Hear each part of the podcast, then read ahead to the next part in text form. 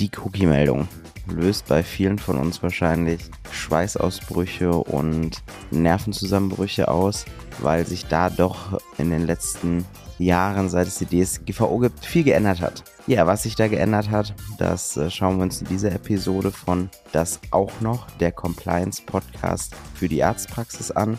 Mein Name ist Nico Frings von der Opti Health Consulting GmbH und ich bin euer Host und ich wünsche euch viel Spaß mit dieser Episode.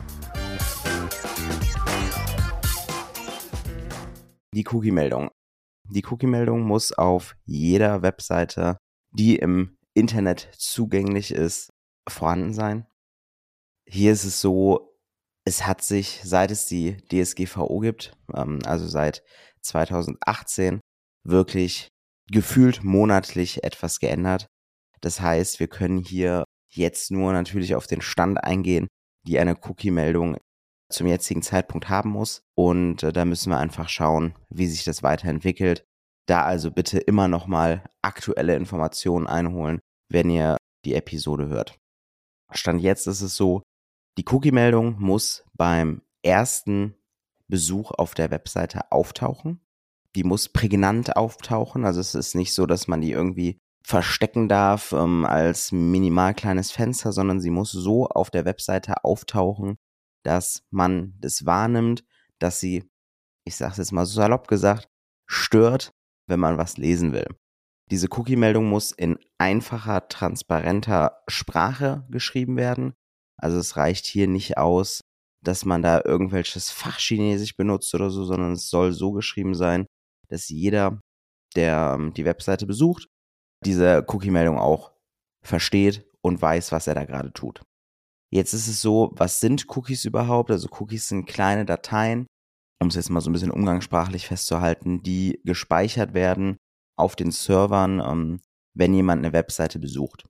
Es gibt Cookies, die werden benötigt, um die Webseite so darzustellen, wie sie ist. Und es gibt Cookies zur Analyse beispielsweise, die euch dann ermöglichen als Webseitenbetreuer, dass ihr sehen könnt, okay, aus dem Bereich kommen die Leute, die auf meiner Webseite gehen, also aus dem regionalen Bereich, zu dieser Uhrzeit kommen die Leute auf meiner Webseite und so weiter. Dann gibt es noch Cookies, die die Schriftarten festlegen und so weiter. Also da gibt es ganz, ganz viele Sachen. Klassischer Cookie, den fast äh, jeder nutzt, sind zum Beispiel auch Google Maps, dass man da so eine Karte hat, dass man direkt da draufklicken kann und sagen kann, okay, hier ist Ihr Weg zur Praxis. All diese Cookies müssen von vornherein ausgestellt sein. Das heißt, bevor ich irgendwas auf dieser Cookie-Meldung mache, müssen alle Cookies auf ausgestellt sein, damit sichergestellt ist, dass keine Daten an den Server gehen und ich als Besucher die Möglichkeit habe zu sagen, ich möchte das auch nicht, ich möchte, dass die Daten bei mir bleiben. Dann müssen diese Cookies für die Cookie-Meldung in verschiedenen Gruppen unterteilt werden. In technisch notwendige Cookies, das sind also wirklich Cookies, die dafür da sind, dass die Webseite funktioniert, wie sie funktionieren soll. Und technisch nicht notwendige Cookies. Das sind beispielsweise diese Marketing-Cookies, die einfach dafür da sind, dass ihr irgendwas analysieren könnt. Wenn das geschehen ist, müssen für beide Cookies auch die Möglichkeit bestehen, dass ich einzelne Gruppen beziehungsweise sogar einzelne Cookies zustimme und ablehne. Das heißt, ihr habt wirklich ein Dropdown-Menü, wo alle Cookies untereinander stehen. Und da habe ich die Möglichkeit zu sagen, okay, ich möchte, dass Cookie A aktiviert ist, Cookie B aber nicht. Und wie eben schon gesagt, von vornherein sind alle deaktiviert. Ganz unten drunter könnt ihr ähm, zwei Button machen, werdet ihr alle kennen von allen Webseiten. Alle akzeptieren, alle ablehnen. Dass ich auch mit einem Klick sagen kann, okay, ich möchte, dass gar kein Cookie funktioniert oder ich möchte, dass alle Cookies direkt funktionieren. Neben diesem einfachen und ausführlichen Text muss außerdem in der Cookie-Meldung ein Link zur Datenschutzerklärung vorhanden sein, weil auch hier ist es so, es muss nachgelesen werden, wofür werden die Cookies verwendet, wo gehen die Daten überhaupt hin. Bei Google Maps zum Beispiel muss dann in der Datenschutzerklärung halt ein großer Abschnitt über Google und Google Maps stehen. Bei anderen Cookies, bei Analyse-Tools muss dementsprechend da auch was drin stehen oder auch bei Google Web Fonts. Das ist ähm, ein Schriftarten-Tool von Google. Auch hier gehen dann natürlich Daten an Google und es müssen die entsprechenden äh, Sachen in der Datenschutzerklärung stehen. Diese Cookie-Meldung ist auch nicht zu unterschätzen. Es gibt genug Besucher und Besucherinnen von Webseiten, die genau darauf abzielen, ähm, dass eure Cookie-Meldung nicht aktuell ist und euch eine Abmahnung schicken und wenn ihr Pech habt, sogar direkt eine Abmahnung mit einem Bußgeldbescheid.